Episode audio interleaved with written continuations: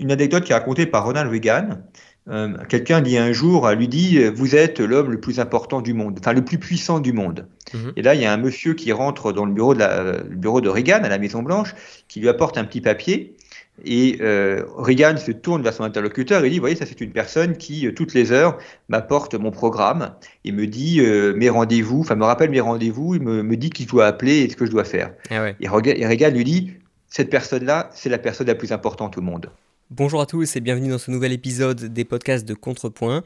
Je suis Pierre Schweitzer et aujourd'hui je reçois Jean-Baptiste Noé, docteur en histoire économique, directeur d'Orbis Géopolitique et rédacteur en chef de la revue Conflit. Il écrit aussi pour le journal Contrepoint. Dans cet entretien, nous parlons largement de la manière de réconcilier les principes philosophiques issus des idées libérales et qui nous sont chers avec la réalité des relations internationales et qui est pas souvent reluisante, mais qui est ce qu'elle est. En fin d'émission, nous faisons un tour d'horizon des problématiques géopolitiques qui ont trait à la Chine, notamment Taïwan, mais également d'autres problématiques plus ou moins liées. Et comme je vous en avais parlé lors du précédent épisode de Contrepoint Podcast, j'accueille une nouvelle chronique à partir de cette semaine et qui normalement devrait être publiée de manière mensuelle. Et c'est la chronique de Justine Collinet qui fait partie de la rédaction de Contrepoint et qui va nous parler pendant quelques minutes d'un problème économique ou politique sous un angle optimiste, sous un angle positif. Voilà donc le programme générique, chronique de Justine, l'entretien avec mon invité, et bien sûr, je vous retrouve juste à la fin.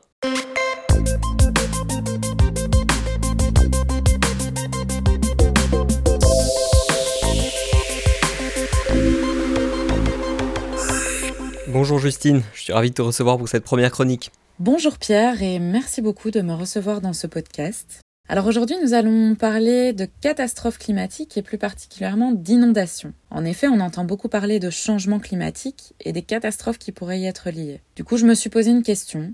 Et si, face à ces catastrophes climatiques, on s'en sortait grâce à la technologie? On le sait, malheureusement, la côte d'Azur, avec les Bouches du Rhône, le Var et les Alpes-Maritimes, est régulièrement touchée par les inondations. Chaque automne, les conditions météorologiques soumettent ces départements à un stress unique pour les habitants. Certains décident finalement de se plier bagages et d'aller voir si l'herbe n'est pas plus sèche ailleurs. Mais est-ce qu'il n'existe pas de solution moins radicale et moins contraignante Comment pourrait-on lutter contre les menaces météorologiques? Alors tout d'abord, il faut savoir que se fortifier contre le climat, c'est avant tout un défi technique qui nécessite de l'ingénierie et de l'adaptation. La richesse et la technologie peuvent venir à bout de ce combat contre la nature et nous allons voir ensemble comment. Pour illustrer mes propos, je n'ai pas de meilleur exemple que la Hollande. Alors que la montée des eaux pourrait être un problème pour beaucoup de pays du monde, pour les Néerlandais, il s'agit simplement d'un ennemi bien ancien et bien connu. Coincés entre quelques-uns des plus grands fleuves d'Europe et les vagues de la mer du Nord, les habitants des Pays-Bas gagnent littéralement leur vie en prévenant les inondations. La Hollande, c'est un pays plat qui est situé au bord d'une mer qui est agitée entre 20 et 40% de sa superficie se trouve au niveau de la mer ou même en dessous. Pourtant, comme les Néerlandais nous le montrent depuis des siècles et des siècles, il est possible de vivre sous le niveau de l'eau avec une gestion et une technologie appropriée. Le niveau de l'eau sur les côtes néerlandaises n'a cessé d'augmenter pendant plus de 3000 ans et encore plus rapidement pendant 7000 ans avant ça. En d'autres termes, ça veut dire que bien avant la révolution industrielle, le capitalisme moderne ou les combustibles fossiles, les Néerlandais ont dû apprendre à s'adapter. Depuis le XIIe siècle, des institutions locales et régionales ont fonctionné indépendamment du pouvoir politique. À l'aide de digues, d'écluses, de canaux et d'autres formes d'ingénierie hydraulique, elles ont commencé à apprivoiser l'eau qui les entourait.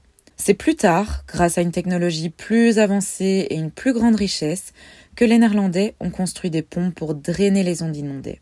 Ils ont ensuite élevé des barrières de protection pour isoler l'arrière-pays des ondes de tempête. La menace de l'eau s'est aggravée au fil du temps lorsque les hommes ont essayé de vivre de la terre. En effet, c'est le brûlage de la tourbe et le drainage des marécages qui ont sapé le soutien de la terre et l'ont fait descendre encore plus bas sous le niveau de la mer. Pourtant, les Néerlandais l'ont emporté. Quelque part entre 1600 et 1800, les mesures de protection rendues possibles par la richesse croissante de la Hollande et l'amélioration de la technologie ont commencé à prendre de l'avance dans la course à l'océan. Les Pays-Bas ont appris à vivre avec le fait que l'élévation du niveau de la mer est continue et ils acceptent que les impacts associés soient un problème permanent. Les problèmes futurs liés au changement climatique et à l'élévation du niveau de la mer font partie de cette évolution et ne sont pas vus comme quelque chose de fondamentalement nouveau. C'est là que la stratégie est différente. Tout au long de l'histoire de la colonisation des Pays-Bas, il a toujours fallu des événements extraordinaires pour que les gens dépensent le peu de main-d'œuvre, de capital et de matériel dont ils disposaient pour assurer et améliorer leur survie. Apprendre à gérer l'eau et à protéger les terres basses a été un processus d'essai-erreur et il a fallu l'accepter. C'est ce que la Hollande a fait. Grâce au progrès, et même si aujourd'hui le changement climatique augmente les risques liés à l'eau, les Néerlandais sont suffisamment riches et avisés sur le plan technologique pour compléter leur système de protection déjà étendu. C'est un peu comme vous le feriez avec votre assurance habitation ou automobile. Si votre situation change, vous vous adaptez. Et évidemment, il est bien moins coûteux de renforcer une structure déjà existante que d'inverser des siècles d'émissions de carbone. Même si des millions de Néerlandais vivent sous la ligne de flottaison, il est peu probable qu'ils soient un jour sérieusement affectés par une élévation progressive du niveau de la mer. Leur longue bataille contre l'océan et les fleuves continentaux pourrait ne jamais prendre fin, parce que l'eau ne se repose jamais, mais les Néerlandais non plus, ils ne se reposent jamais, ils développent, ils améliorent, ils réévaluent régulièrement leur programme. S'il s'avère que le changement climatique est pire que ce que prévoient les experts actuels, les Néerlandais peuvent s'adapter. Fortifier nos sociétés contre le climat, c'est un défi permanent. Mais à l'instar de la guerre néerlandaise contre les vagues, cette fortification contre les caprices de la nature est un problème technique qui nécessite de l'ingénierie et de l'adaptation, et en aucun cas des discours alarmistes. Alors pour lutter contre les inondations, l'exemple néerlandais nous montre qu'une solution positive reposant sur l'innovation est possible. Pour terminer, je dirais simplement qu'il est grand temps que nous prenions exemple sur nos voisins. Merci beaucoup Justine pour cet angle de vue positif, quelque chose dont on a bien besoin par les temps qui courent. Décidément, c'est un élément extraordinaire de plus dans l'histoire de, la Hollande et de cette région d'Europe plus globalement. Les auditeurs et moi-même espérons te retrouver le mois prochain pour une nouvelle chronique dans la même veine. Et désormais, place à mon invité du jour. Jean-Baptiste Noé, bonjour. Bonjour. Merci beaucoup d'avoir accepté notre invitation. Euh, vous êtes historien, euh, notamment euh, historien de l'économie. Vous êtes géopoliticien ou géopolitologue. On ne sait pas exactement quel est le, quel terme totalement approprié. vous enseignez dans différentes universités et instituts d'études supérieures. Et vous êtes également président de la, société Orbis. Est-ce que vous pouvez nous décrire rapidement ce que fait la société Orbis? Alors Orbis, c'est de la géopolitique appliquée aux entreprises. C'est un sujet qui me tient à cœur, qui est celui de la guerre économique. Mhm. Les, on, en parlera probablement au cours de cet entretien, ah mais les entreprises sont confrontées à, ce sujet-là. Et notre rôle, c'est de les aider à comprendre comment fonctionne la guerre économique et comment y répondre. Par exemple, en apportant une connaissance sur certains pays, sur certains sujets, en réalisant des notes ou des études.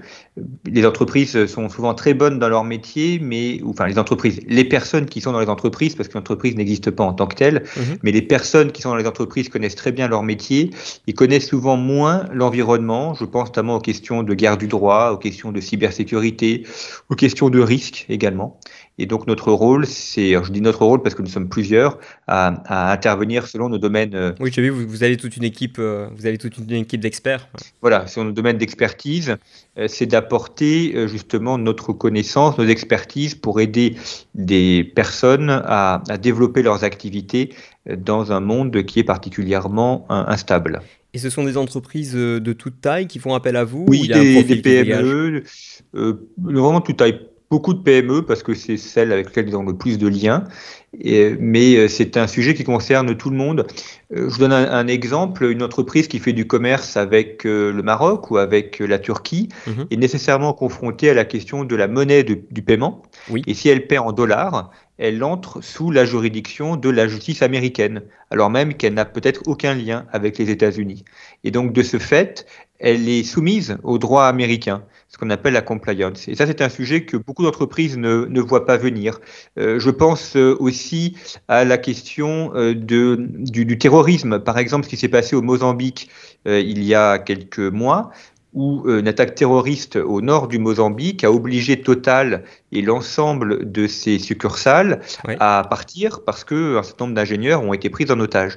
Et donc là, on a des entreprises d'ingénierie qui travaillent sur les plateformes pétrolières, qui travaillent autour du pétrole euh, qui euh, n'avaient pas pris en compte cette question terroriste parce qu'ils sont uniquement centrés sur leur métier euh, d'exploration du, gaz du canal du Mozambique et ont été confrontés à ça. Et donc notre rôle, c'est de leur expliquer quels sont les, dangers potentiels, de les aider à y répondre de manière à éviter qu'elles aient ensuite des déboires qui peuvent coûter très cher il me semblait que avec l'argent public en France, on payait pour euh, bah, un État qui, était censé garantir la sécurité de nos compatriotes à l'étranger, euh, ou encore pour des entités telles que UbiFrance, l'entité qui assiste les entreprises à l'export. Euh, ils font pas correctement ou ils sont pas censés faire ce que vous faites pour les entreprises?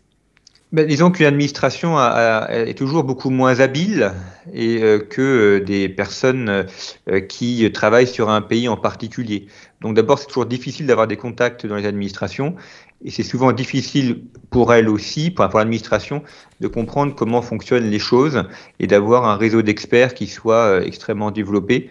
Nous, nous avons des, des experts franco, français francophones, mais aussi dans de très nombreux pays qui sont euh, des personnes sur place qui nous donnent des contacts, des informations. Et ça, il y a, bah, une administration ne peut pas l'avoir parce qu'ils ne peuvent pas avoir le réseau de connaissances que nous, nous pouvons fournir à des entreprises. Oui, effectivement, bah là, on retombe toujours sur la problématique de l'entité centralisée qui, a du mal à collecter toute l'information, euh, qui sera chère aux, économistes qui ont un peu étudié Hayek euh, et, l'école autrichienne. Euh, je reviens rapidement, enfin, je vais vous demander plutôt de revenir sur votre parcours personnel, c'est-à-dire quelle a été votre, formation initiale et qu'est-ce qui vous a amené de fil en aiguille à vous intéresser à ces disciplines différentes qui n'étaient étaient finalement pas votre chemin d'origine? Non, d'autant plus que la géopolitique n'est pas enseignée à l'université, un peu plus depuis 4 ou 5 ans, une petite dizaine d'années, mhm. euh, mais c'est quelque chose qui est assez nouveau. Moi, j'ai un parcours qui est très classique, j'ai fait une classe préparatoire littéraire, et puis ensuite un, master en histoire économique. Alors pourquoi l'histoire économique?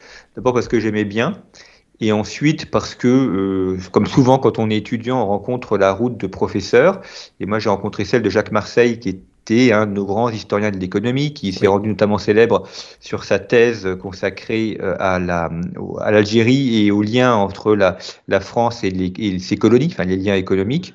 Et donc du coup, j'ai poursuivi avec lui en, en thèse et j'ai fait ma thèse sur Total. Euh, donc l'entreprise de, de, pétrole. Et puis Jacques Marseille est décédé en, en, cours de thèse. Il a eu malheureusement un cancer très rapide. Et donc j'ai terminé ma thèse avec un autre grand historien de l'économie qui n'est pas connu du grand public, mais qui est un homme extrêmement important, qui s'appelle Dominique Barjot, euh, qui était professeur à, à, Sorbonne Université, qui est maintenant professeur émérite. Et donc, ça m'a permis d'avoir euh, deux, deux approches. C'est intéressant d'avoir deux directeurs de thèse, c'était pas fait pour ça, mhm. mais ça m'a permis d'avoir deux approches et deux, deux, méthodes de travail assez différentes et complémentaires. Oui. Et quand on est en histoire économique, bah, on dérive vers l'économie forcément, et donc vers euh, la pensée de l'économie, vers la sociologie, la socio-économie. donc, c'est pour ça maintenant que j'enseigne l'économie politique. Et puis, évidemment, les questions de géopolitique arrive assez naturellement, d'autant que je me suis toujours beaucoup intéressé à la géographie. Or, la géopolitique, c'est d'abord de la géographie. Alors, je, dirais la, vraie géographie, pas celle qui est enseignée, pas celle qui est enseignée au collège et au lycée, où ça, c'est une, une sorte de mélange entre le développement durable et puis euh, de la sociologie euh, communiste. Donc, voilà, ça n'a rien à voir avec la géographie. La géographie, c'est d'abord la géomorphologie, c'est d'abord l'étude des sols, euh, des roches, des paysages, les, les, montagnes, les plaines, les rivières, etc. Et, et j'insiste sur la géographie parce que la, géopolitique est un, une, discipline qui, avait été, qui a été interdite en 1950 à la Sorbonne et donc dans, à l'université française. Interdite. Et qui a, oui, elle a été interdite parce qu'on a, a estimé, enfin les gens de l'époque ont estimé que c'était une discipline nazie parce que les nazis avaient utilisé ah la, la, notion d'espace vital. Euh, voilà, c'est ça. Donc, euh, c'est des, des, concepts développés par des auteurs allemands et donc récupérés par les nazis. Et donc, de fil en aiguille, la, la géopolitique était nazie. Sauf que le, le, père de la géopolitique allemande n'est pas du tout un nazi. Euh, son épouse était juive et est morte euh, à, à, Dachau. Son fils a participé au complot avec Stauffenberg et est mort tué par les nazis et lui-même a été inquiété et a été déporté en camp pour des faits de résistance. Donc il, a, ne coche aucune des cases nazies, mais c'est pas grave. il a malgré tout été, été, condamné pour ça, enfin en France du moins. et puis, bon, dans les années 1950, l'université française étant tenue par les communistes, ils avaient le, le monopole intellectuel et donc tout ce qui n'était pas dans leur spectre intellectuel était interdit. La discipline réapparaît un petit peu dans les années 1980 et euh, connaît son heure de gloire depuis une dizaine d'années. Alors avec beaucoup d'avantages, c'est que maintenant on en reparle et on peut reparler de géopolitique. C'est pour ça mhm. que je dirige la revue Conflit, qui est une revue de géopolitique, qui a été fondée en 2014. je la dirige depuis 2019. Mais l'inconvénient du fait que le, terme soit devenu extrêmement populaire, c'est que maintenant il désigne un peu tout et n'importe quoi. Et notamment quand on parle de géopolitique, souvent on réduit ça aux relations internationales. Et on voit trop souvent une confusion entre géopolitique et relations internationales. Or, ce sont deux choses différentes. Il y a des relations internationales dans la géopolitique, mais la géopolitique, c'est d'abord l'étude des espaces et des rapports de force dans les espaces. Donc on peut faire de la géopolitique, et on doit d'ailleurs en faire, à différentes échelles. On peut très bien faire la géopolitique d'une ville, la ville de Marseille par exemple. On peut très bien faire la géopolitique d'un quartier de, Marseille. Je pense cette ville parce qu'elle est très intéressante à étudier. Bah, c'est la, la, ville où j'ai grandi, donc je ne vais pas dire le contraire. Voilà. Et euh, par, euh, par, euh, par ce qu'on appelle une analyse multiscalaire, donc à plusieurs échelles, on arrive à comprendre comment fonctionne un territoire. Je reste sur Marseille, on a les quartiers de Marseille, on a Marseille dans son environnement en Provence, Marseille par rapport à Gênes, Lyon, Paris, Barcelone, mhm. et puis Marseille par rapport à la Méditerranée et par rapport à l'Afrique euh, au regard des différents trafics qui transitent euh, par la ville. Euh, donc l'analyse multiscalaire est essentielle. Or les relations internationales ne traitent que des relations entre les États, donc il n'y a pas d'analyse multiscalaire et donc c'est très limité. Et la géopolitique est d'abord une géographie politique, donc la géographie est euh, essentielle. Euh, donc euh, il faut traiter des cours d'eau, des rivières, des plaines. Ça participe évidemment à la manière dont un paysage est mis en valeur.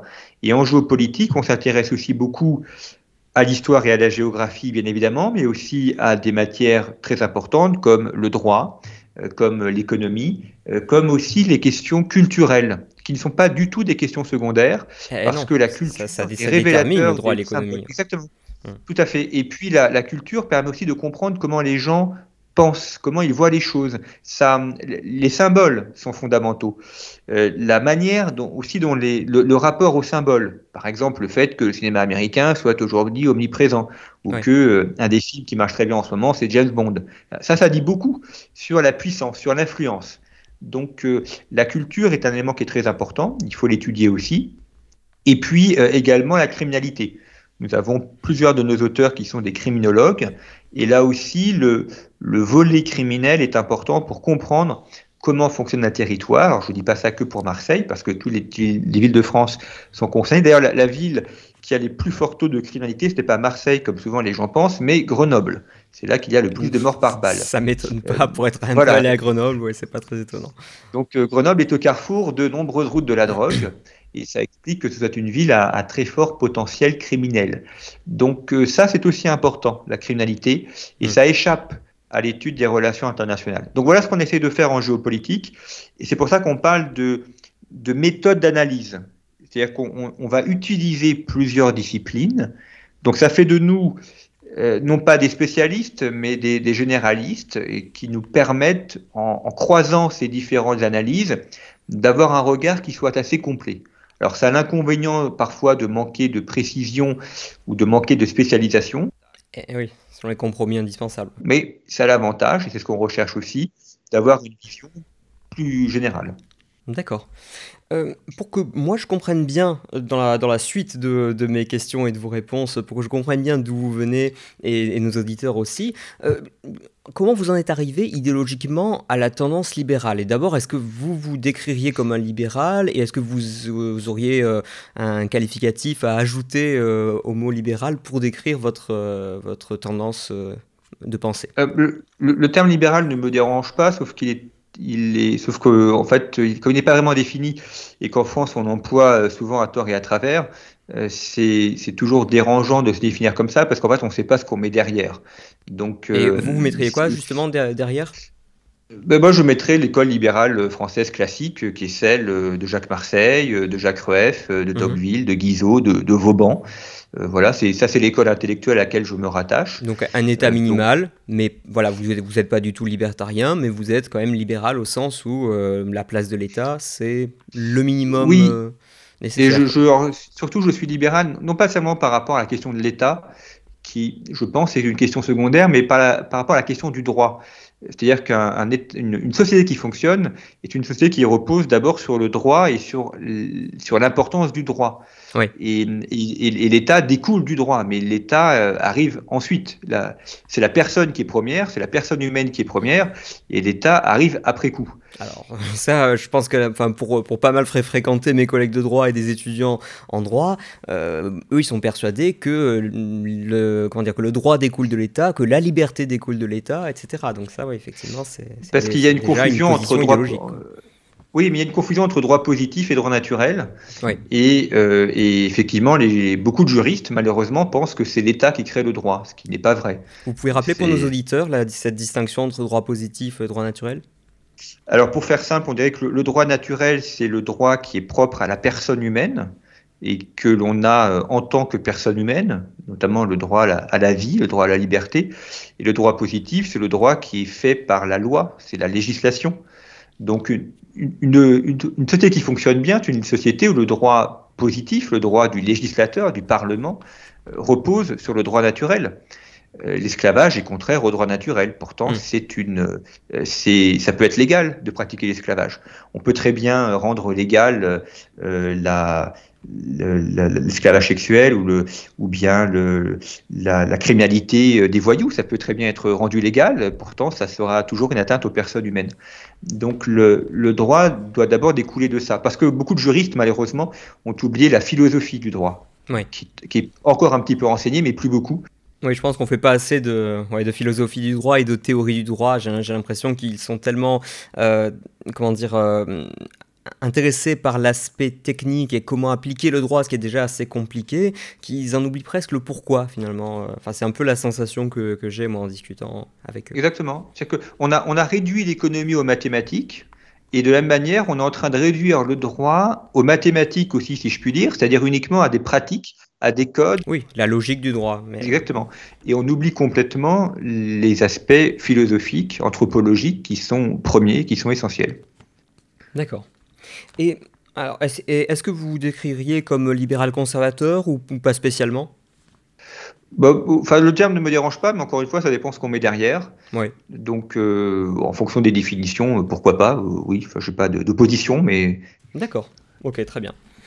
alors, justement, ma question suivante va être sur comment est-ce qu'on peut aborder la géopolitique et les relations internationales, même je sais que ce sont deux choses distinctes mais qui se recoupent quand même en, bonne partie, comment peut-on les aborder euh, avec une perspective euh, philosophiquement libérale, puisque ça consiste quand même euh, essentiellement à, avoir des relations entre des entités qui sont au-dessus de l'individu et qui, et dont, la règle de fonctionnement, c'est presque de, euh, de faire jouer les rapports de force plutôt que les rapports de droit. Euh, et de, il y, y, a un côté pour moi voilà qui peut paraître au premier abord, mais vous allez nous dire si c'est si c'est pas une impression justement, ça peut paraître un peu antinomique avec la conception que nous on aimerait avoir de ce que doit être l'action publique.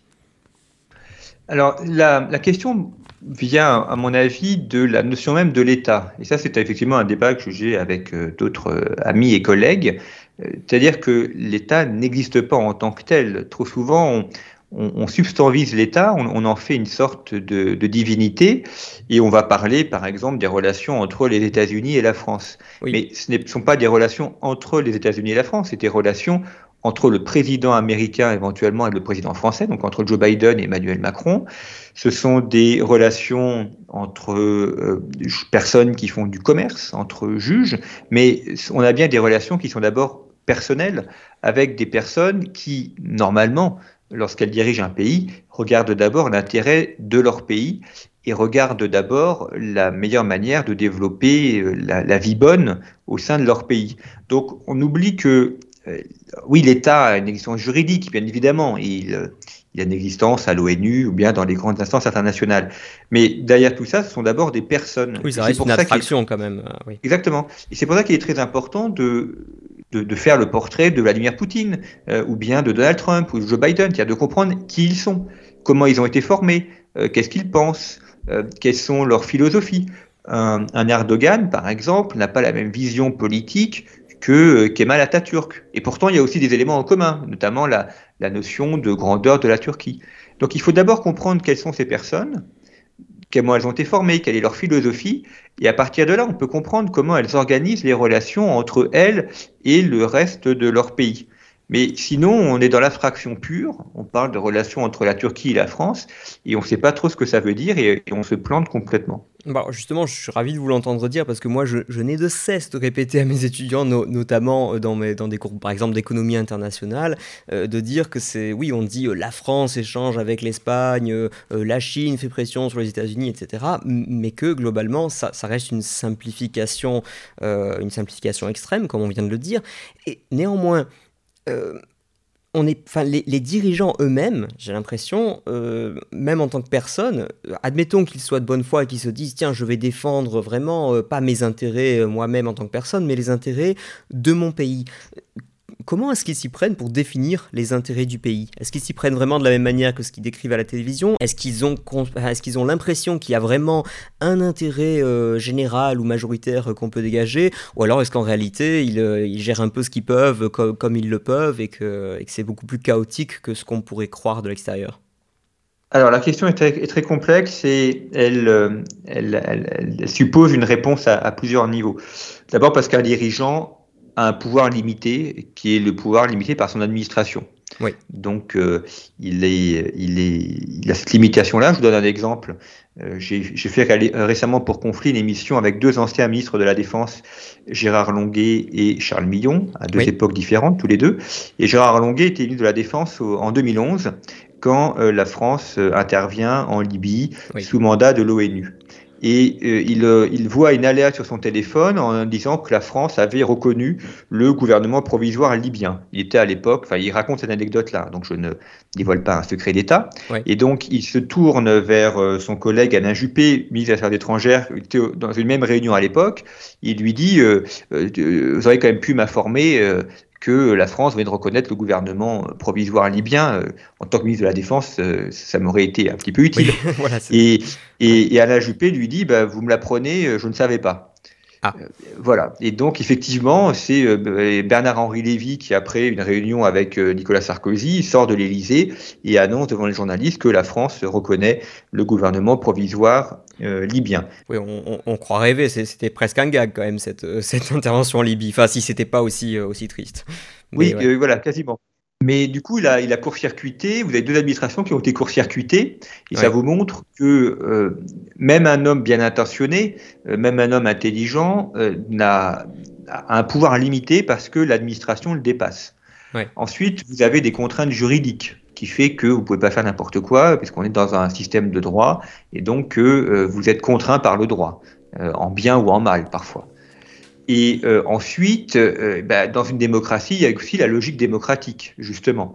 Et ça, c'est un point sur lequel l'État démocratique ont peut-être une faiblesse par rapport aux autres. Enfin, moi, l'idée de faire l'apologie de la démocratie, de la dictature, mais quand vous êtes Vladimir Poutine, vous êtes au pouvoir pendant depuis 20 ans. Oui, vous pouvez prévoir à long euh, terme sans vous soucier de ce que va penser votre peuple. Quoi, Exactement. Or, ce sujet-là, euh, c'est une question de long terme. quand on est un président de la République qui est un mandat de 5 ans, où les élections euh, commencent quasiment 6 mois après sa première élection, eh, eh bien, il est beaucoup plus gêné. Et donc, le, le, temps démocratique est un temps qui n'est pas adapté aux, euh, aux, relations internationales. Alors, encore une fois, je ne fais pas l'apologie de la, dictature, hein, mais mm. simplement pour dire que du coup, ça veut dire que c'est l'administration qui prend le pas, parce que l'administration, elle ne change pas. Oui, il faut qu'on comprenne que ça peut, être, ça peut constituer un handicap. En tout cas, c'est une donnée de l'équation qu'on doit prendre en compte euh, euh, et que les autres n'ont pas forcément à prendre en compte. Même si, bien sûr, ils vont avoir leurs propres inconvénients du, du fait, d'être une dictature. Mais oui, d'accord. Et souvent, on, dresse en géopolitique des grandes théories, et puis on va analyser euh, un chef d'État, Donald Trump, etc., sans voir qu'en réalité, le pouvoir euh, n'est pas là. Vous une, une, anecdote qui est racontée par Ronald Reagan, Euh, quelqu'un dit un jour, lui dit, vous êtes l'homme le plus important du monde, enfin le plus puissant du monde. Mhm. Et là, il y a un monsieur qui rentre dans le bureau de, la, le bureau de Reagan à la Maison Blanche, qui lui apporte un petit papier.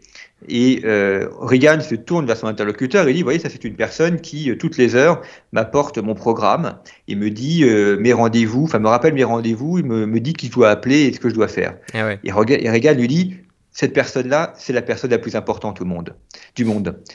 Euh, C'était une boutade, mais ça montre bien que très souvent l'administration prend le dessus et l'administration, c'est un peu une masse informelle. Oui, il y, a une force euh, d'inertie dans les administrations, d'ailleurs, dont les présidents se, plaignent. Hein, le, fameux marécage euh, de, de, Washington, enfin, je pense que c'est ça que, que l'expression voulait dénoncer. C'est ce truc qu'on ne voit pas, euh, mais qui, dans les faits, maintient les grandes orientations.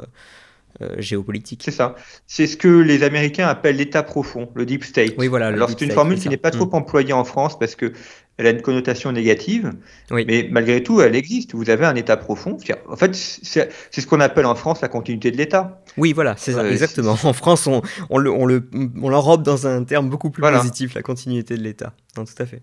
Euh, je passe donc à ma question suivante.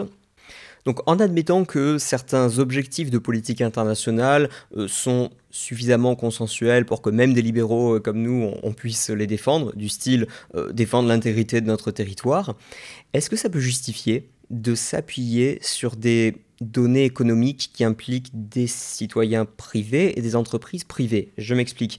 Euh, est-ce que sous prétexte que euh, telle entreprise euh, qui fournit de l'énergie ou de l'armement ou même un bien alimentaire mais important pour un autre pays, sous prétexte que cette entreprise peut être utilisée comme levier pour faire avancer une cause qui n'a peut-être rien à voir, un conflit sur, la, sur la frontière d'à côté ou enfin quelque chose qui se situe sur un tout autre plan que le plan économique, est-ce qu'il peut être légitime pour les gouvernants euh, de, de prendre le pas sur les entreprises et donc de violer d'une manière ou d'une autre les, droits de propriété et, la liberté de, conduire des affaires pour arriver à des fins politiques aussi nobles fussent-elles? Je pense que ça, dépendra des cas. Il faudra vraiment faire de la casuistique pour voir euh, chaque cas particulier. Euh, comment, agir, parce que la, question va vraiment véritablement dépendre des cas, il n'y a pas vraiment de, de, règle générale. Mais il y a quand même des, éléments intangibles. La, première, c'est que un, un, pays a besoin de matière, et on le voit actuellement avec euh, les pénuries et la flambée des prix des matières premières. On se rend compte que euh, tout ce qui est économie informelle, tout ce qui est le cloud, le numérique, bah, c'est bien joli, mais le monde continue à reposer sur la matière la nourriture, l'énergie, le gaz, le pétrole, l'électricité, euh, le papier, le plastique, etc. Et donc, il y a une nécessité de sécuriser des approvisionnements parce que euh, la France n'est pas autosuffisante et donc euh, on, s'approvisionne ailleurs, ne serait-ce que pour le gaz et le pétrole. Et, par conséquent, il faut assurer cette sécurité-là. Ça rentre dans le cadre de la légitime défense. La légitime défense, n'est pas uniquement repousser l'allemand quand il nous envahit. La légitime défense, c'est aussi s'assurer que euh, aura du gaz, du pétrole, du plastique, euh, de la nourriture en quantité suffisante pour ne pas causer de pénurie ou pour ne pas causer de drame. Et donc, dans ce cadre-là, comme euh, on doit avoir au-delà de notre simple territoire, il est important que les entreprises françaises puissent commercer avec le reste du monde. Et le, commerce, bah, le commerce s'inscrit dans des logiques de puissance et ça, d'ailleurs, c'est un aspect sur lequel les libéraux doivent réfléchir davantage, qui est la, réalité de la guerre économique. Donc vous nous dites c'est légitime de vouloir euh, sécuriser des approvisionnements et, c'est vrai que euh, malgré les services virtuels on retombe toujours sur des problèmes de serveurs physiques situés à tel endroit, de capacité euh, d'une comment dire d'une entité qu'elle soit publique ou privée à, à couper les communications à l'endroit où elle se trouve etc tout ça est vrai, mais alors comment est-ce qu'on peut en déduire une règle qui permette de limiter la logique selon laquelle, euh, sous prétexte qu'il faut sécuriser les approvisionnements, on peut absolument tout subventionner dans des proportions euh, illimitées, histoire de tout avoir sur notre territoire. Parce que c'est un peu ça que j'ai entendu, notamment suite à la pandémie, c'est de dire il faudrait qu'on fasse des masques, des médicaments, euh, des voitures, tous les produits agricoles, etc., euh, etc. Enfin, en, gros, on, retombe souvent sur la logique selon laquelle ce qui serait bien, c'est l'autarcie, mais en même temps, et on n'est pas à une contradiction près, en même temps, il faudrait quand même que nos entreprises exportent à l'étranger. oui, bah, ça, ça, ça, ça marche pas. On sait bien que l'autarcie n'est pas possible. D'ailleurs, ça n'a jamais existé. Alors où est-ce qu'on place le curseur? Ben, la question, quand on parle de sécuriser les approvisionnements, c'est pas forcément par une intervention étatique. Euh, je prends le cas de, Dassault. Euh, Dassault est une entreprise privée. Alors certes, Dassault a beaucoup de marchés euh, publics parce qu'elle fabrique notamment des, avions pour l'armée française, mais, mais pas que. Donc, une Total n'est pas une entreprise publique et pourtant joue un rôle important dans l'apport de gaz pour la France. Donc le, rôle d'une administration, le rôle d'un État euh, n'est surtout pas de, de, subventionner telle ou telle entreprise, mais de créer les conditions d'un développement euh, des entreprises et de créer euh, des conditions pour que des, nouvelles entreprises voient le jour et se développent, alors par un système fiscal, par une éducation de bonne qualité, etc. Mais c'est ça qui fait l'importance et le poids d'un pays. Si on prend le cas de la pharmacie, les grandes entreprises pharmaceutiques françaises euh, ne sont pas des acteurs euh, publics, ce sont des, entreprises indépendantes, je pense à Servier par exemple, euh, Sanofi ou d'autres, et elles ont été créées par souvent des personnes seules, des, pharmaciens, qui ont développé comme ça leurs activités. Donc il y a une croyance erronée dans le fait qu'un pays puissant, c'est forcément un pays qui a une administration puissante. Et c'est là d'ailleurs où la réflexion sur les relations internationales rejoint celle sur l'économie. Un pays est puissant parce qu'il a euh, des entreprises puissantes.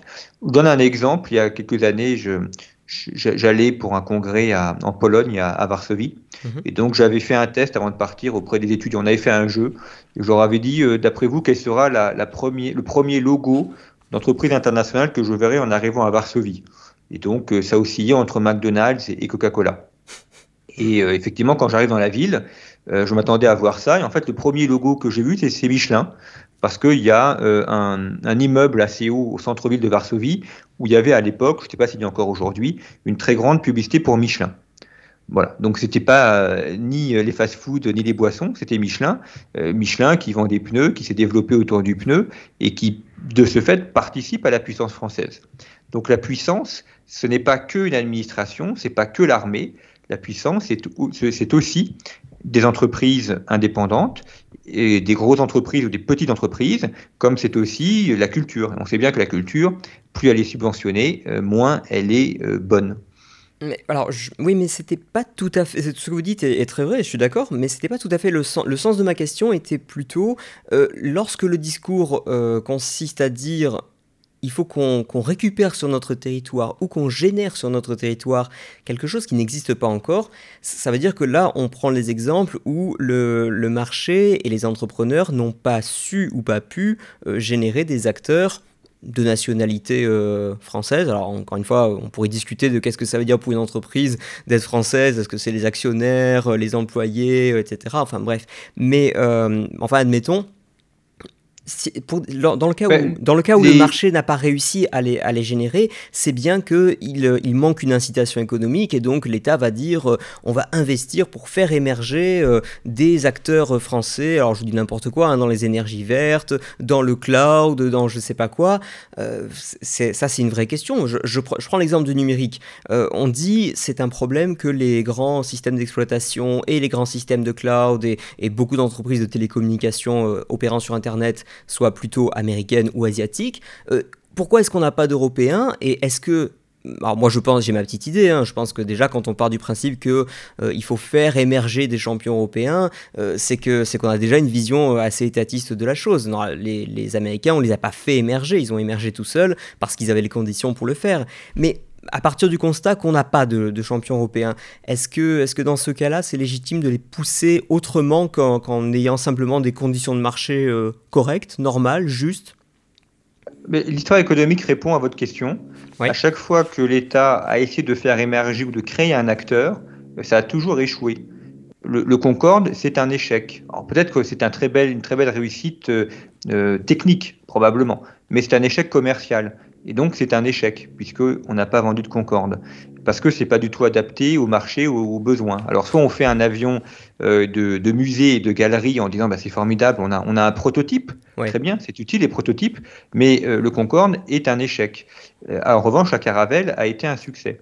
Donc, une administration n'a jamais réussi à faire émerger une activité quelle qu'elle soit. Si on prend le cas de la pandémie, le, rôle de l'État, c'est de faire des stocks de masques. Vous savez que c'est prévu par des cadres euh, administratifs. Notamment, vous avez un cadre de la pandémie qui est réalisé, enfin un schéma euh, anti-pandémique qui est réalisé par le ministère de l'Intérieur, qui doit appliquer, qui prévoit des stocks de masques. Et donc, le ministère de l'Intérieur n'a pas appliqué les schémas de pandémie qu'il a lui-même réalisés.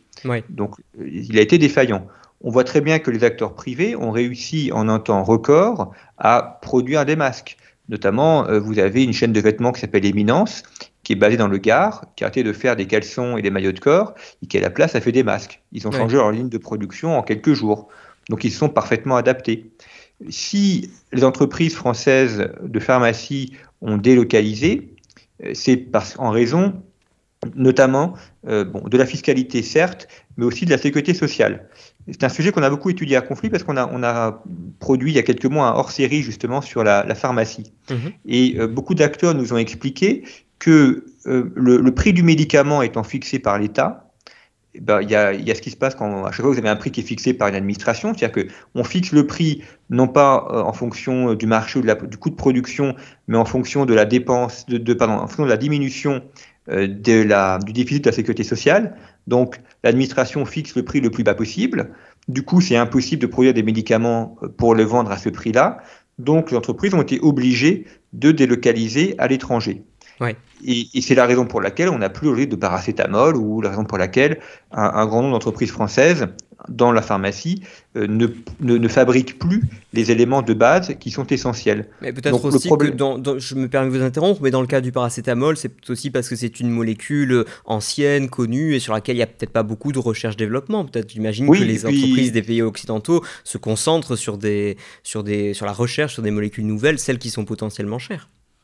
Euh, c'est ça, tout à fait. Et puis, comme elles ne peuvent pas euh, gagner assez d'argent parce que les marges ont été baissées, notamment à cause des génériques ou à cause du prix qui sont des médicaments, eh bien, elles éliminent au maximum tout ce qui ne rapporte pas assez, type paracétamol, pour essayer de faire le plus de marge possible dans ce qui va rapporter.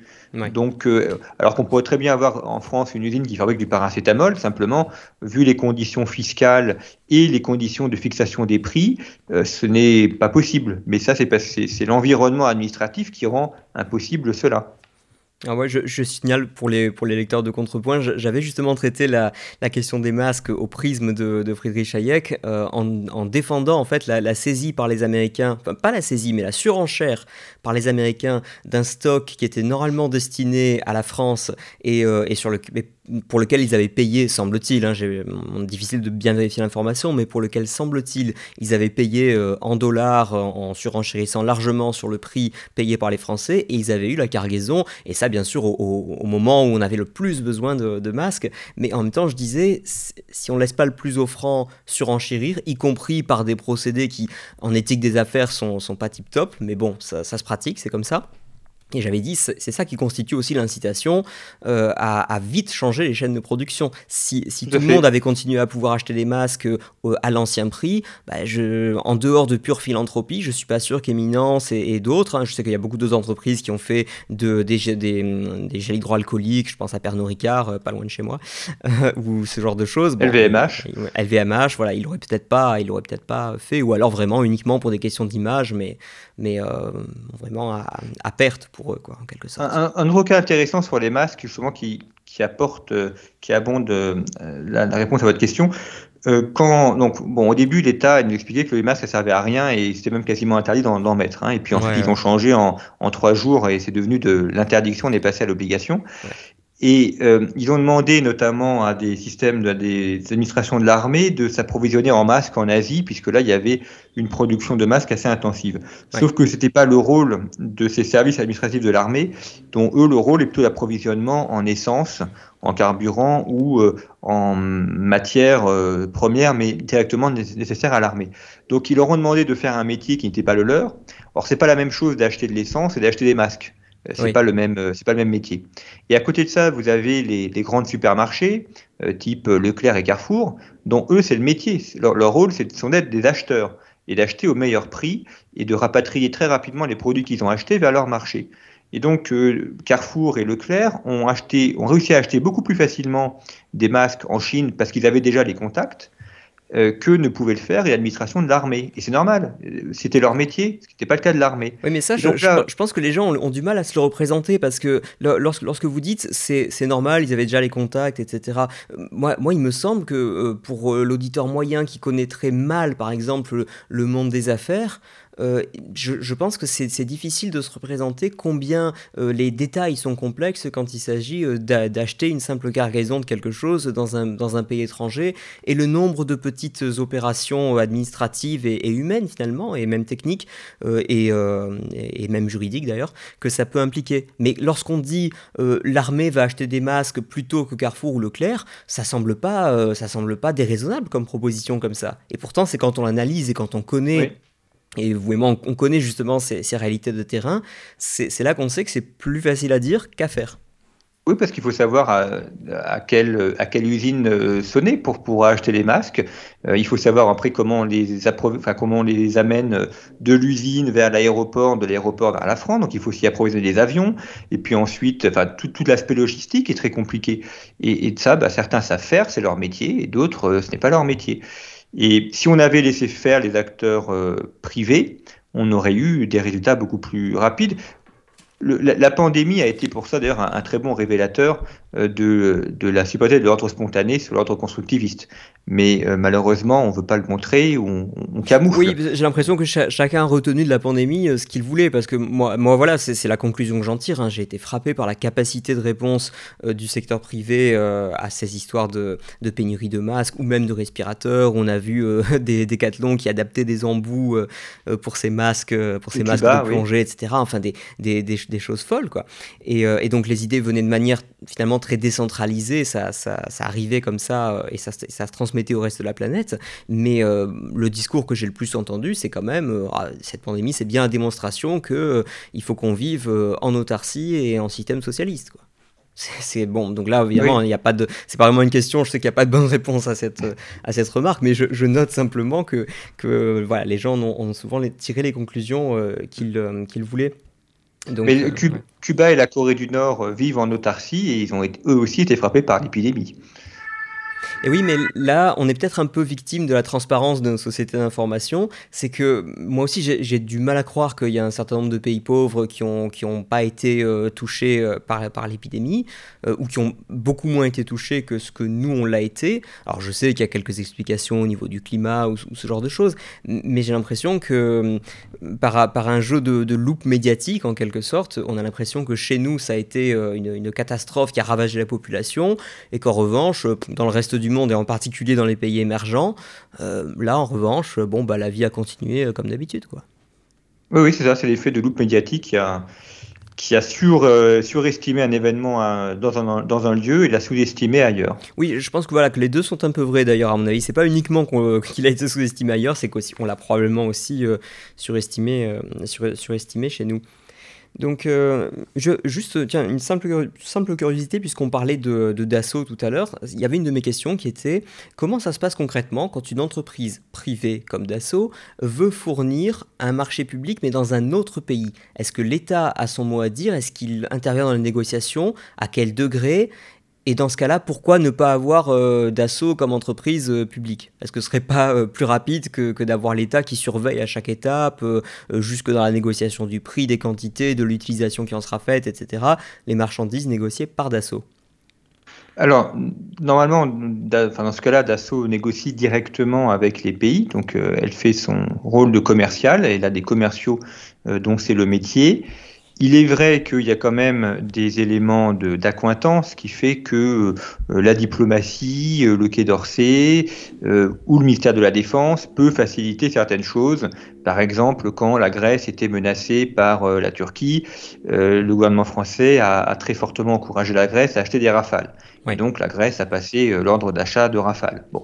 Donc là, euh, c'est une négociation directe euh, à haut niveau, ou bien quand il y a eu la vente des fameux sous-marins nucléaires, enfin des sous-marins non nucléaires d'ailleurs, hmm. à l'Australie, la vente a été organisée par, enfin orchestrée par le président de la République et le ministre de la Défense, avec Naval Group qui était derrière. Donc vous avez des, des, ventes comme ça qui se font effectivement par dirigeants et, et ça contribue à, donner euh, un, coup de pouce ou à faciliter certaines choses. Mais, ça, pour l'essentiel, les prix aussi peut-être, non? Est-ce parce qu'il y a une concurrence entre les fournisseurs? Si chacun est poussé par son État, est-ce que que mm. c'est pas finalement plus le rapport de force euh, diplomatique qui, qui, fait aboutir au prix et au produit final plutôt qu'une réelle concurrence sur les, sur les offres elles-mêmes? Alors ça peut fausser les prix. Euh, c'est aussi un, sujet euh, majeur, je pense aux États-Unis par exemple.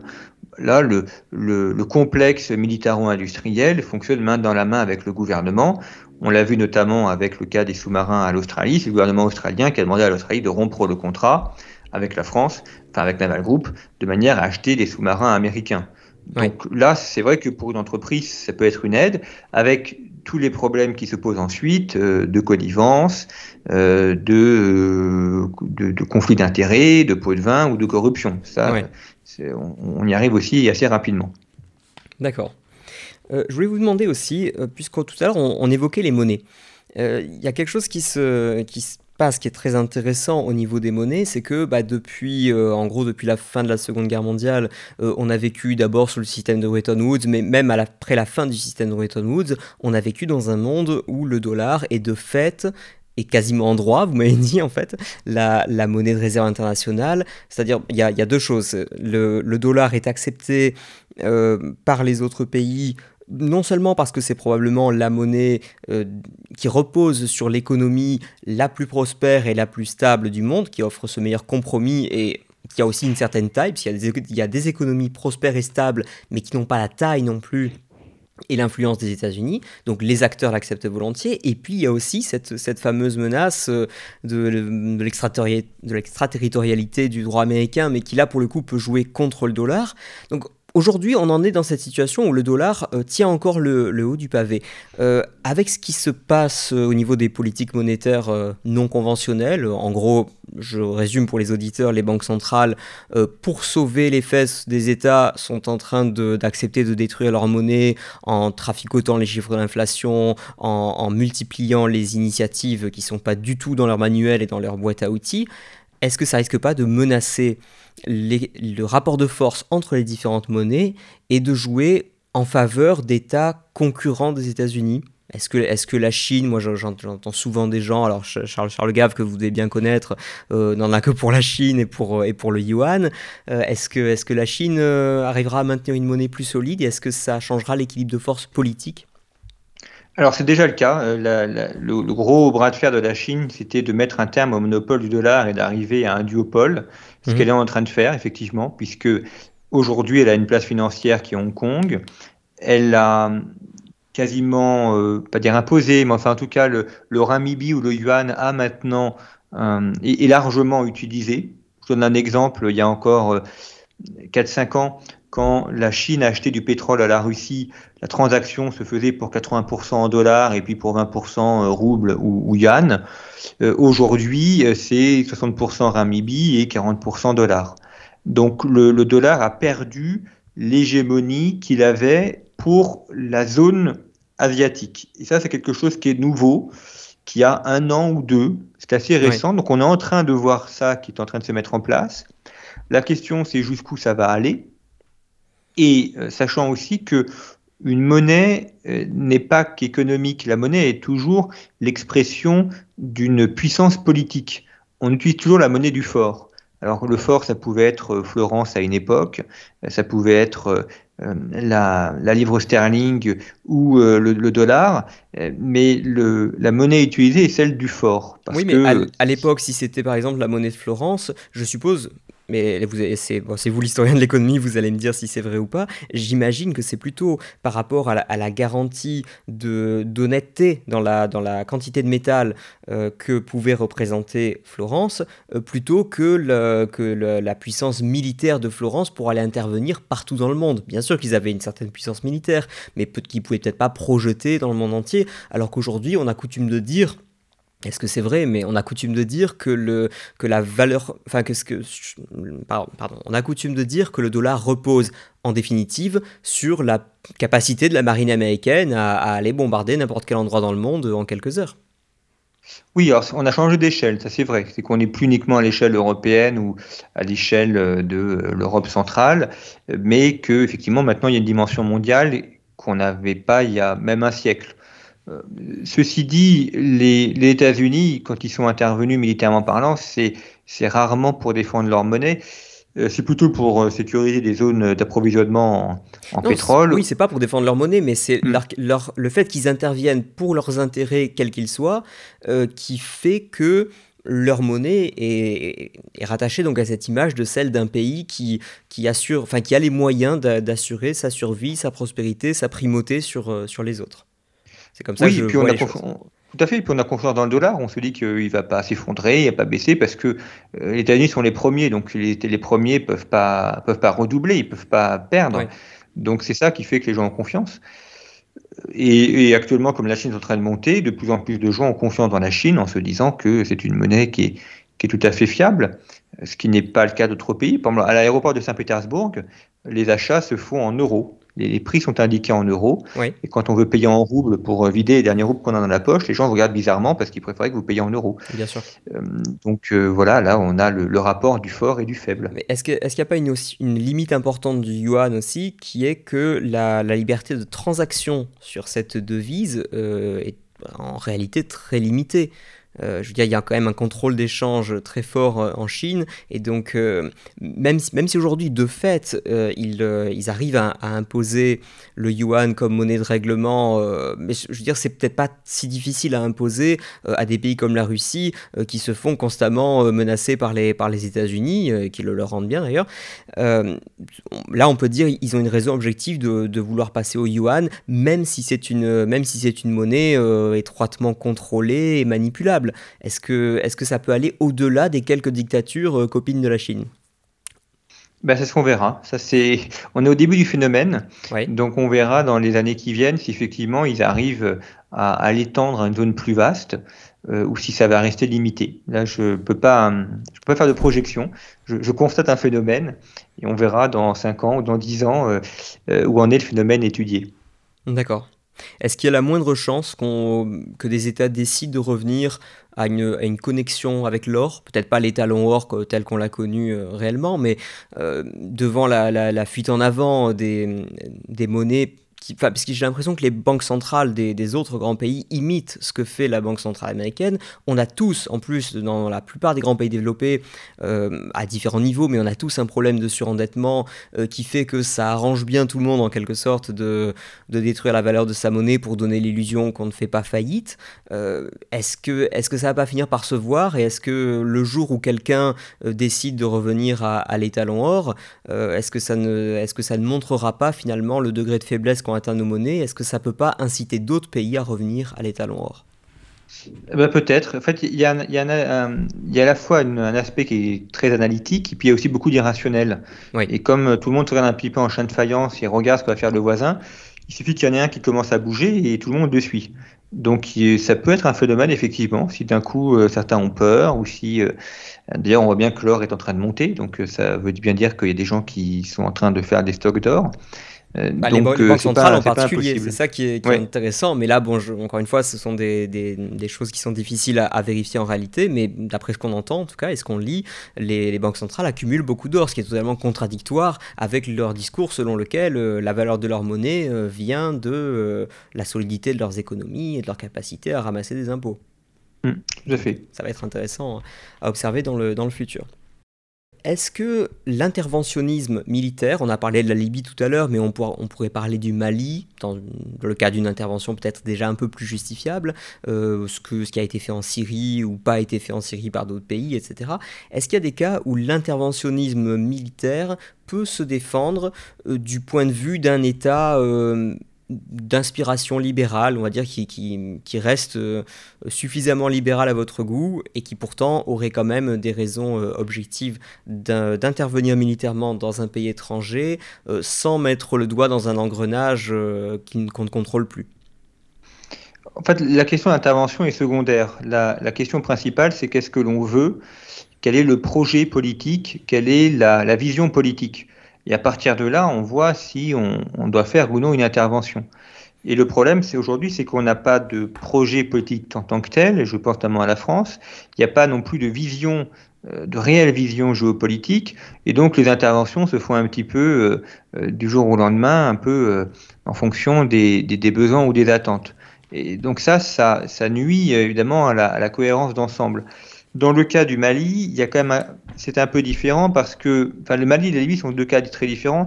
Le, la Libye, c'est sous mandat de l'ONU, donc c'était à la demande de l'ONU. Après, euh, la demande a été forcée, bien évidemment. Mmh. Et, et, au Mali, c'est aussi une demande des pays locaux qui ont demandé l'intervention de la France. Donc là, euh, la France est, est, venue en aide. Il faut toujours distinguer les, les différents types d'interventions qui correspondent à des cas particuliers. Le, le cas euh, afghan, est, un cas de légitime défense à l'origine. Il s'agit de châtier des terroristes qui ont commis un attentat ignoble aux États-Unis. Alors après, on n'a pas dû rester aussi longtemps, il fallait faire un aller-retour et, en terminer là. Mais on voit que c'est un cas quand même qui est très différent du cas libyen, où là, euh, le, mandat de l'ONU précisait qu'il fallait éviter enfin, de, de l'interposition pour éviter que Kadhafi ne réprime trop violemment euh, des opposants politiques. Donc on, on met souvent sur le terme d'intervention militaire des cas qui sont extrêmement différents. Et il faut voir, en fait, c'est vraiment du cas par cas, de la casuistique, voir en fonction des cas euh, quand est-ce que euh, on peut ou non intervenir, la, légitime défense, euh, l'appel à l'aide, et puis parfois des interventions qui sont tout simplement une guerre pour de la rapine ou posséder un territoire. Mais côté occidental, ça se fait quand même assez peu. Mais de la légitime défense, alors comment est-ce qu'on la définit Parce que dans le cas des États-Unis, euh, alors c'est pas, du tout pour dire qu'ils avaient mérité les attentats du 11 septembre, mais ce que je veux dire, c'est que ça s'inscrivait euh, à la fin d'un siècle, enfin au début, on va dire euh, juste après un siècle, qui avait été marqué par beaucoup d'interventionnisme à l'étranger, alors qu'au départ, il me semble que la diplomatie américaine était fondée sur un, un isolationnisme qui, euh, comment dire, qui était une, une réaction euh, à l'oppression coloniale que eux-mêmes avaient, avaient subie et infligé aussi d'ailleurs, mais enfin, euh, globalement, voilà, c'est l'idée, c'était de se dire, euh, pour réussir de notre côté, concentrons-nous sur nos problèmes. C'est déjà, on a déjà des grandes frontières à, assurer, à défendre, et un territoire à organiser, à maîtriser, etc. Euh, fixons-nous comme règle de ne pas intervenir si, si nos intérêts sur notre sol ne sont pas directement attaqués. est-ce que déjà, en allant intervenir en Afghanistan ou au Mali ou quoi, est-ce qu'on est qu'on n'est pas déjà bien au-delà de cette, de cette règle de conduite qui me, qui me semble prudente qui avait plutôt bien réussi aux États-Unis à l'époque où il l'appliquait. Alors c'est tout la, toute la question. Par exemple, si on prend le cas français, on explique que l'intervention au Mali permet d'éviter le terrorisme euh, en France. Donc c'est une sorte de poste avancé on intervient là-bas pour être tranquille chez nous. Et c'était euh, notamment la, vision américaine d'intervenir en Afghanistan pour éviter euh, des terroristes aux États-Unis. Et c'est quelque chose qui, qui, est tout à fait, enfin qu'on peut tout à fait entendre. oui, mais dans, un monde aussi mondialisé, tout, finalement tout, tout, ce qui se passe euh, où que ce soit dans le monde, je, peux toujours me débrouiller en argumentant correctement pour établir un lien avec mes propres intérêts fondamentaux, mm. etc. Donc c'est, il me semble que c'est une pente glissante, quoi. C'est tout le problème, oui, tout à fait, c'est tout le problème. Et puis vous avez le cas aussi où on nous reproche de ne pas intervenir. Par exemple, vous avez une guerre au Yémen, euh, qui est une guerre entre l'Arabie Saoudite et l'Iran euh, via Yémen interposé, et on dit bah, les États-Unis n'interviennent pas, l'Europe n'intervient pas, et euh, les Yéménites meurent abondamment, ce qui est vrai. Mm. Quand il y a eu la guerre au Karabakh, on a reproché à la France et à l'Europe de, de, ne pas être intervenus. Donc on est toujours dans cette ambivalence où euh, les, les, mêmes qui parfois reprochent l'intervention euh, vont ensuite reprocher la non-intervention. Euh, donc, mais on ne peut pas intervenir partout hein, par manque de moyens. Et donc, il faut faire des choix. Et or, les choix, souvent, on les fait pour des raisons qui sont plus ou moins avouables. Enfin, c'est très souvent parce que en fait, l'intervention ne sert à rien. il faut aussi regarder l'échec de cette intervention. La France est présente depuis 1983, 1983 au Mali au, pardon, au Tchad. Oui. Ça va faire 40 ans. Alors, les opérations ont pris différents noms. Ça fait 40 ans qu'on est au Tchad. Bon, bah, le Tchad est une situation qui est toujours difficile. Euh, la Côte d'Ivoire est un pays qui va très mal et euh, qui tient porté à bout de bras par la France. Euh, donc, les interventions militaires sont, sont, toujours des échecs et enfin toujours des échecs dans l'idée oui, de faire des objectifs qu'on se fixe, bien sûr. C'est ça. Mais quand il s'agit de faire de la construction de démocratie et de rétablir la stabilité et l'ordre, ça ne marche pas. Oui, oui, ce que les Américains appellent le, nation building, euh, ça c'est quelque chose qui est... Oui, on se berce d'illusions en, pensant qu'on peut faire ça. Et je me demande parfois si ceux qui le font, ils croient vraiment. Est-ce que, est que réellement, en allant intervenir en Irak en 2003, est-ce que, euh, au-delà des, mensonges avérés aujourd'hui sur, sur les causes de l'intervention, est-ce que réellement euh, l'administration Bush ou George Bush lui-même croient qu'ils peuvent construire une, une démocratie euh, au Moyen-Orient euh, qui stabilisera l'ensemble de la région Georges Bush, je ne sais pas, parce que je n'ai pas parlé avec lui, mais en tout cas, j'ai parlé avec des, militaires ou des, humanitaires euh, qui, ont, qui ont été sincèrement convaincus que c'était utile. Alors parfois, ils en, ils en reviennent. Euh, dix ans après, ils se disent ah non finalement ça servait, c'était pas utile, ça servait oui, à rien. bien sûr, après bien sûr ils peuvent avoir changé d'avis et, et, mm. constater l'échec sur le terrain, mais voilà, mais déjà euh, bon après c'est peut-être aussi euh, mon, côté pessimiste sur la sur, la question qui fait que bah, j'imagine qu'on ne transforme pas en démocratie du jour au lendemain des pays qui n'ont pas de tradition démocratique. Quand on voit et c'est pas à vous que je vais apprendre ça, ce que le temps que ça a pris pour l'Europe de comment dire de construire progressivement la mentalité et les institutions euh, euh, économiques et politiques euh, et sociales pour arriver au niveau de prospérité qu'on a connu, difficile de, de, de, prétendre répliquer ça en l'espace de 10 ans dans une zone totalement différente culturellement et qui en plus a déjà un passé conflictuel avec nous les occidentaux entre guillemets je, je, pense à la colonisation britannique en Irak enfin ce genre de choses quoi. En fait ce qui est intéressant c'est que ce débat là on l'a depuis deux siècles à peu près en France, puisque Frédéric Bastiat et Tocqueville étaient déjà opposés à la colonisation. Ah, et on, attendez, une précision là-dessus. Je me permets de vous interrompre parce que c'est vrai pour Bastiat. Euh, je croyais que Tocqueville, au contraire, avait été chargé de mission euh, en Algérie française euh, et que lui était favorable à, la colonisation en Algérie, ou en tout cas à son maintien. Alors, Tocqueville a fait trois, trois séjours en, Algérie euh, pour faire des rapports parlementaires, il n'est pas favorable à, alors sa position est, complexe. Il n'est pas favorable à l'intervention en Algérie, mais il dit si on l'a fait, euh, voilà les conditions qu'il faut faire pour que ça réussisse. Donc lui-même est, plutôt défavorable, mais il, mais il, fait une analyse honnête euh, de la situation en disant si on veut conquérir l'Algérie, voilà la stratégie qu'il faut mettre en place. Donc euh, ça, ça, peut être pris par certains comme une, un, soutien à, l'intervention militaire en Algérie. Ce n'était pas le cas, simplement il mmh, fait une analyse euh, stratégique, euh, factuelle, en disant ce qu'il faut faire pour avoir l'Algérie si jamais on veut la garder. Mais le, cette notion, alors on n'a pas pu aujourd'hui le terme de colonisation, parce qu'il est, il est moins en vogue, mais même si le terme n'est plus employé, c'est ce qui s'opère. Derrière l'humanitarisme, ou, les Italiens parlent de, colonisation humanitaire, par exemple. Euh, mais c'est ça. bien sûr. et, moi, et, moi, je dis souvent à, mes étudiants qui sont inquiets pour, euh, pour l'écologie, l'environnement, etc. À un moment donné, on en arrive euh, au stade où, quand on constate que l'essentiel des pollutions, en tout cas, des, par exemple des déforestations et des choses comme ça, se passe actuellement dans des pays anciennement colonisés, si vous voulez intervenir au-delà de ce que eux veulent bien faire, ça s'appelle de la. Il faut à ce moment-là les recoloniser. Donc débrouillez-vous avec ça, quoi. Une colonisation écologique. Voilà, tout à fait. Mais, mais enfin, je, je, ne doute pas qu'on finira par y venir un jour, ou en tout cas euh, à évoquer l'idée. C'est-à-dire que des, des, gens partant de bonnes intentions, euh, vous verrez qu'ils ils finiront par dire oui, il faut envahir euh, l'Indonésie ou, ou je ne sais pas quel autre endroit pour, pour préserver la forêt si, si, eux sont incapables de le, de le faire ou de le vouloir. Alors ça se fait déjà via la, des conditions d'attribution des aides, des aides internationales, euh, puisque les aides sont attribuées s'il y a respect de certaines normes sociales, environnementales et autres. Donc il y a déjà ce levier-là.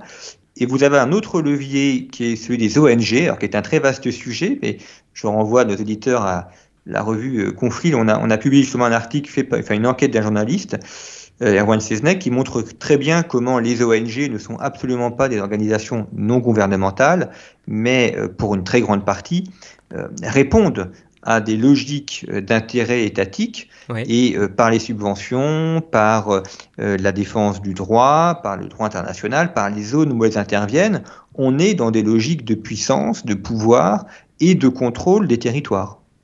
D'accord. Ah oui, effectivement, c'est pas quelque chose qu'on réalise toujours euh, quand, on, quand on regarde. Les, enfin, les gens et les jeunes en particulier ont, ont tendance à croire que les, les ONG, sous prétexte qu'on s'appelle ONG, en fait, on, on, veut le bien. Voilà, on est un gentil parce qu'on est une ONG. Euh, bon, c'est. Techniquement, même les groupes terroristes la sont des ONG. complexe. Oui. Donc, euh, d'accord. Est-ce que vous pouvez nous dire un mot sur euh, ce qui se passe en Chine, puisque dans, dans le même temps, j'ai l'impression qu'ils gèrent des situations complexes. D'un côté avec les Ouïghours, de l'autre côté à Hong Kong, euh, désormais à Taïwan. Est-ce que réellement on est dans le comment dire, dans le, dans le moment où il peut y avoir, à horizon de quelques années, voire quelques mois, une réelle invasion et annexion de Taïwan. Euh, et plus généralement aussi, est dans quelle mesure est-ce que la Chine est en train de réussir ou pas son projet de nouvelle route de la soie? Puisque j'ai cru comprendre qu'ils ont investi beaucoup d'argent dans des infrastructures euh, pour, euh, pour s'assurer en fait que le commerce chinois, notamment le commerce d'exportation, peut passer par ces routes-là qui seront de fait contrôlées par la Chine. Est-ce que c'est pas à double tranchant aussi, puisqu'ils ont beaucoup prêté d'argent à des pays qui ne les rembourseront jamais? Donc c'est bien beau de vouloir saisir les installations, mais est-ce que, est-ce que ça risque pas? Est-ce qu'ils n'ont pas vu peut-être un peu trop grand, un peu trop vite? Alors, ce que la, Chine a, réalisé d'abord est quelque chose de, remarquable, puisque ils sont sortis du sous-développement et c'est aujourd'hui une des principales puissances économiques mondiales. Donc euh, c'est c'est du jamais vu dans l'histoire d'avoir connu un développement aussi rapide et, de, et, aussi fort, euh, d'ailleurs sans aide humanitaire et sans aide extérieure les, pays développés sont, les pays qui sont développés au cours du XXe siècle sont tous les pays qui n'ont pas reçu d'aide. On en revient là aussi à des sujets qu'on connaît bien en France en matière d'aide sociale et autres. Donc il faut quand même noter ce, remarquable essor de la Chine qui est entré à l'OMC il y a 20 ans tout juste en, 2001. Ce que connaît la, Chine aujourd'hui, c'est ce qu'a très bien décrit Thucydide dans la guerre du Péloponnèse, c'est-à-dire c'est l'ubris.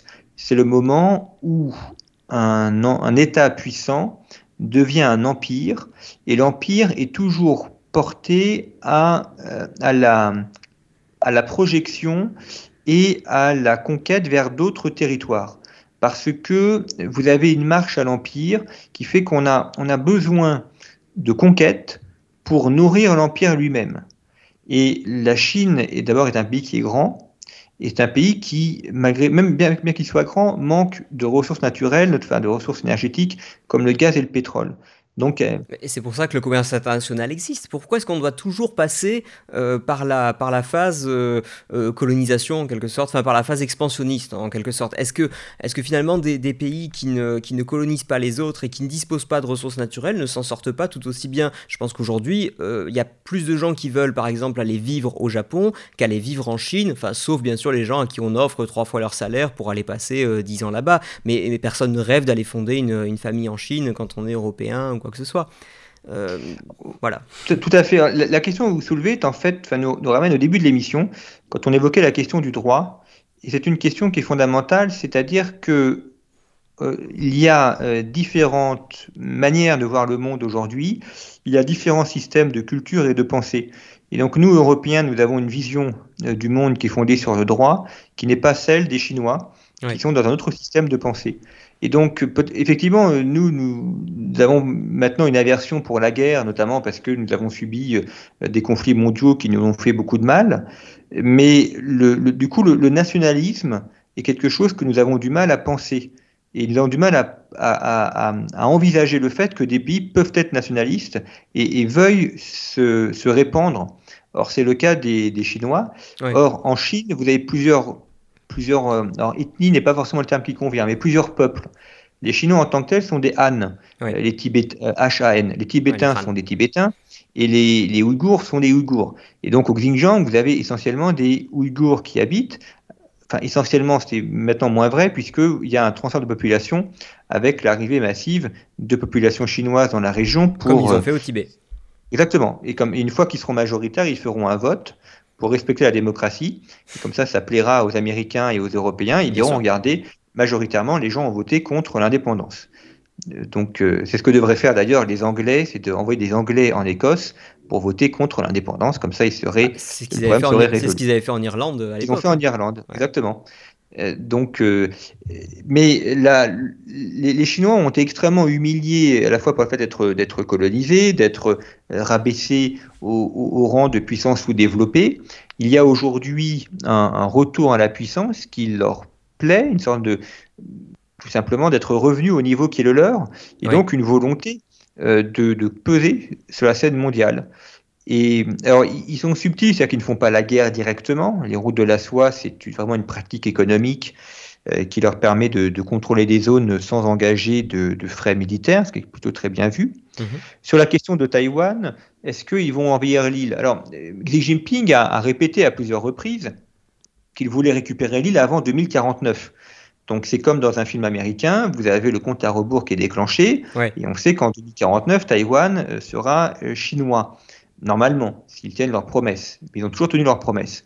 Mais les Chinois sont des gens subtils. Je, je crois pas trop à l'invasion militaire directe, qui est quand même assez compliquée à faire, oui. avec beaucoup de pertes, tant que les Chinois n'ont pas d'expérience militaire. Or, ça compte l'expérience militaire. Oui, là, ce sont des opérations euh, amphibiennes, amphibies. C'est ça, et euh, il faut franchir un détroit, euh, enfin, oui, un, un, détroit, il faut prendre une île, et c'est une chose d'avoir une armée sur le papier, c'en est une autre de l'avoir en conditions réelles, avec des tempêtes, avec des morts, avec du bruit et de la fureur. Donc c'est parce que vous avez la meilleure flotte sur le papier que vous l'avez forcément en conditions réelles les Américains en Afghanistan euh, avaient la meilleure armée, ils ont été battus. Même chose, je crois, entre l'Argentine et la, et la Grande-Bretagne, enfin le Royaume-Uni au Malouine, où sur le papier, euh, l'Argentine ne pouvait pas perdre. Exactement. Donc euh, une guerre, on sait toujours quand ça commence, on ne sait jamais quand ça finit, et on ne sait jamais qui va être le vainqueur. Sinon, ça ne serait pas la peine de faire la guerre. Donc, et ça, ils le savent. Ils savent bien que d'un point de vue militaire, euh, c'est pas une bonne chose, tant qu'on ne sait pas comment vont, vont réagir les voisins. Est-ce qu'ils vont intervenir ou pas? Est-ce qu'aujourd'hui c'est réaliste que les États-Unis, euh, notamment les États-Unis de Joe Biden, mais pas uniquement, euh, est-ce, que réellement ils, engageraient la puissance militaire américaine euh, et vraiment le risque d'une guerre directe avec la, Chine pour, sauver Taïwan? Est-ce, qu'en, réel, politique ils vont vraiment vouloir sauver Taïwan? Le, le, problème de ces questions, c'est qu'on peut y répondre en temps de paix, mais on ne connaît pas la réponse en temps de guerre. Euh, parce que euh, dans la guerre, on ne connaît pas les engrenages à l'avance. On ne sait pas exactement ce qui va se passer. Euh, est-ce que, si on nous avait dit en 1914 que la France partirait en guerre contre l'Allemagne parce qu'un archiduc autrichien s'est fait assassiner à Sarajevo, personne n'y aurait cru. Pourtant, c'est ce qui s'est passé. Donc, une fois que le conflit a lieu, on ne peut pas exactement prévoir les conséquences. Une guerre, on sait quand est-ce que ça commence, on ne sait pas quand ça finit, et on ne sait pas comment ça se déroule. Donc les Chinois euh, le savent, ce qui ne veut pas dire qu'ils ne vont pas intervenir à Taïwan, peut-être qu'ils le feront, hein, mais leur intérêt, c'est de prendre Taïwan sans porter l'épée. Et donc c'est notamment de, rendre l'idée que la, la prise de Taïwan est quelque chose de normal, de logique et d'inéluctable. Par exemple, le fait d'employer le terme de réconciliation ou de réunification, qui peut s'opposer à la réunification de la Chine. Or, ce n'est pas vraiment une réunification parce que Taïwan a très rarement été chinois. Taïwan a été japonais, a été hollandais, euh, mais la, la, Chine a, a très peu de moments dans son histoire possédé Taïwan. Donc déjà, le fait de dire Taïwan est chinois et donc c'est une réunification, c'est faux d'un point de vue historique. Et, d'ailleurs, pourquoi est-ce qu'ils y tiennent tant Est-ce que c'est que pour le symbole ou est-ce que c'est parce que parfois des, renversements de dynastie ont pu avoir lieu avec Taïwan comme base euh, est-ce, voilà, Ou est-ce que c'est du pur symbole? Bah, il y a les deux. En fait, il y a, le symbole est important, toujours important en géopolitique. Il y a le fait que ça peut être chinois à un moment donné. Et puis il y a le fait aussi que ceux, les Chinois qui sont partis à Taïwan en 1945, c'est ceux qui ont été vaincus par Mao. Et donc il y a aussi l'idée qu'il faut achever la révolution en prenant euh, l'île rebelle, l'île qui eh contient euh, ceux qui se sont opposés à Mao. Et puis la, la Taïwan, sa démonstration que la démocratie peut marcher sur des Chinois, avec des Chinois, parce que c'est un, euh, donc c'est un contre-exemple pour le système communiste chinois, qui reste profondément communiste. Et donc il faut effacer ce, ce contre-exemple. Est-ce que ça va pas euh, leur retomber dessus peut-être avant qu'ils arrivent à effacer le contre-exemple en quelque sorte Est-ce qu'ils n'auront pas un nouveau Tiananmen ou quelque chose comme ça? Dans une société où, je veux dire, même quand on est la Chine, c'est difficile de couper totalement l'accès à l'information et de fanatiser une population quand dans le même temps vous, vous les autorisez quand même et vous les encouragez même à aller voir ce qui se passe à l'étranger, à aller dans les universités étrangères. Enfin, moi je veux dire, j'ai fréquenté des étudiants chinois. À un moment donné, on peut toujours leur raconter ce qu'on veut. Euh, quand, quand ils voient quand même la différence de, de, climat euh, politique et social entre, l'Europe et la Chine, ça, peut inciter à réfléchir quand même. Est-ce qu'ils pourront éternellement maintenir ce système dictatorial de parti unique Alors c'est toute la question, mais on pourrait y répondre en vous disant que le... Est-ce que les peuples sont si attachés que ça à la liberté? Puisque c'est un peu le présupposé que vous faites. et, peut-être qu'en fait, le système convient très bien. Après tout, les Chinois mangent à leur faim. Ils mangent à leur faim aujourd'hui, ce qui n'était pas le cas il y a 30 euh, ou 40 ans. Euh, c'est un pays puissant. Quel est leur intérêt aujourd'hui à renverser un gouvernement qui, à bien des égards, euh, les satisfait? Pour la, la démocratie, est-ce que la démocratie est si enviable que ça? Enfin, encore une fois, je ne fais pas l'objet de la dictature, mais c'est pour dire que le système que nous pensons le meilleur, n'est pas forcément vu comme étant les meilleurs par beaucoup.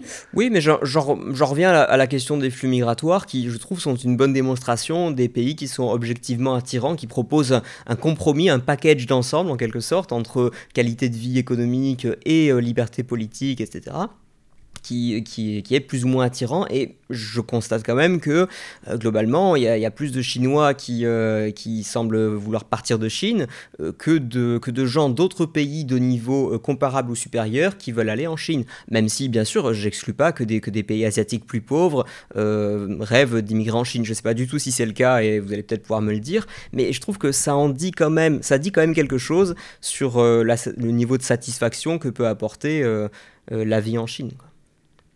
Oui, oui, à ceci près que les diasporas chinoises vivent euh, souvent en vase clos et, ils vivent très connectés à la Chine. C'est pas du tout le même type de diaspora que euh, des Arméniens, euh, des Libanais ou autres. voilà, chaque, diaspora est spécifique, hein, évidemment, mais la diaspora chinoise est, très particulière pour ça, avec souvent des liens très forts gardés avec le pays d'origine. Donc on verra, la, la, Chine est une interrogation, c'est un point d'interrogation, c'est du jamais vu dans l'histoire, donc c'est alors ça qui est passionnant, on ne peut pas tout prévoir. Et donc on verra dans les dix ans qui viennent comment ça va évoluer. Je vais vous poser une dernière question sur la Chine parce qu'en fait, vu le, temps, je ne vais pas arriver à faire le, tour d'horizon de la planète que j'aurais voulu faire. Puisque j'y suis, je termine sur, euh, la Chine. Euh, j'avais une question euh, à l'historien de l'économie sur les guerres de l'opium. le récit qu'on entend parfois, et j'aimerais savoir si c'est vérifié dans les faits, c'est que les guerres de l'opium sont le résultat d'un déséquilibre commercial entre des pays occidentaux, notamment la Grande-Bretagne, qui voulaient se procurer des marchandises chinoises et qui ne parvenaient à leur exporter en retour que des marchandises comme l'opium qui, euh, qui étaient désastreux pour la population chinoise. Est-ce que c'était réellement euh, comment dire, est-ce que cette, euh, est-ce, que cette volonté d'imposer le libre commerce, ce qui est une antithèse en soi, mais est-ce que l'imposition de libre commerce a réellement été la cause des guerres de l'opium?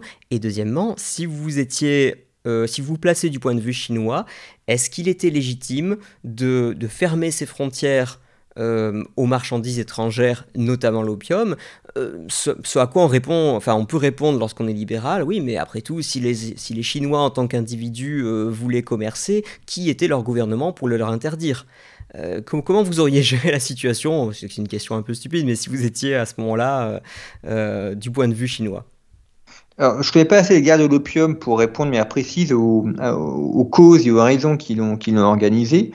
Euh, en revanche, sur la deuxième partie de la question, la, notion d'individu est une notion qui est proprement occidentale et qui n'existe pas en Chine. Donc, le, euh, et on en revient toujours à cette question du droit, euh, à savoir que nous sommes dans une, dans une mentalité intellectuelle et culturelle autre. Où l'empereur a une place qui n'a pas en, Europe, même le roi absolu n'est pas un, homme qui a tous les pouvoirs. donc on, est vraiment dans une confrontation d'idées une confrontation de vision de l'homme qui, est différente. Euh, et donc, c'est une autre manière d'aborder les choses. D'accord. Bien, bah écoutez, je crois qu'on va devoir s'arrêter là pour aujourd'hui, mais ce sera, je pense, l'occasion d'avoir euh, une, nouvelle discussion peut-être sur d'autres zones de la planète et revenir plutôt sur, euh, sur de l'actualité. Mais aujourd'hui, je pense qu'on a vu pas mal de, choses intéressantes sur, sur la théorie des, relations internationales et, sur les liens qu'on pouvait établir ou pas avec nos propres euh, penchants philosophiques libéraux. Donc d'abord, merci beaucoup Jean-Baptiste Donné d'avoir participé à notre émission. Et où est-ce que les auditeurs de Contrepoint peuvent retrouver vos travaux? Où est-ce qu'on peut vous suivre sur Internet? Eh bien, sur Contrepoint, euh, j'interviens aussi euh, de temps en temps. Et puis, euh, sinon, sur la revue Conflit, revueconflit.com. D'accord. Très bien. Bon, bah écoutez, je vous remercie beaucoup. Merci. Et je signale aux, aux auditeurs que euh, je vous mettrai en description un certain nombre de, de, liens et ressources complémentaires, comme toujours, sur les points qui ont été discutés et sur les endroits où vous pouvez retrouver euh, les travaux de notre invité. Merci beaucoup, Jean-Baptiste Noé, et à très bientôt. À très bientôt, merci. Voilà, c'est tout pour aujourd'hui. J'espère que vous aurez apprécié cet entretien mais que vous aurez également apprécié cette nouvelle chronique de Justine. Comme d'habitude, vous retrouverez un certain nombre de liens et de références dans la description de l'épisode. Merci encore pour votre fidélité et je vous retrouve dans deux semaines et vous retrouvez Justine le mois prochain. À bientôt